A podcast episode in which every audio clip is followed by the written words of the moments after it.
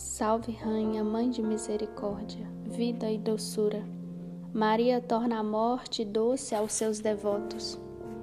Estava um pároco em uma região assistindo à morte de um certo rico que morria numa casa adornada e assistida por servos, parentes e amigos. Mas via os diabos em forma de cães que ali estavam para tomar-lhe a alma, como de fato a tomaram, já que morreu em pecado.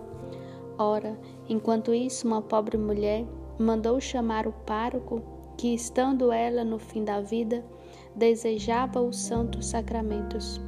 O pároco, não podendo deixar de assistir aquela alma necessitada do rico, mandou para lá um outro sacerdote, o qual tomou o cibório com o Santíssimo Sacramento e se foi.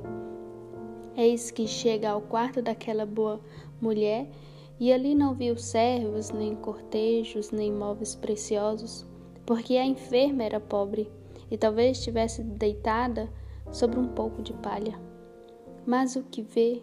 Vê naquele quarto uma grande luz e percebeu que próximo ao leito da moribunda estava a mãe de Deus, Maria, que consolava e com um lencinho as mãos lhe enxugavam o suor da morte. O sacerdote, vendo ali Maria, não teve coragem de entrar, mas a Virgem lhe fez um sinal que entrasse.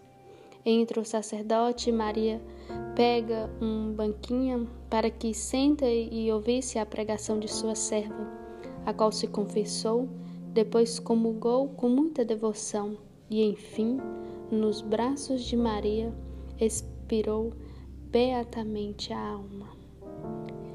Livro Glórias de Maria de Santo Afonso Maria de Ligório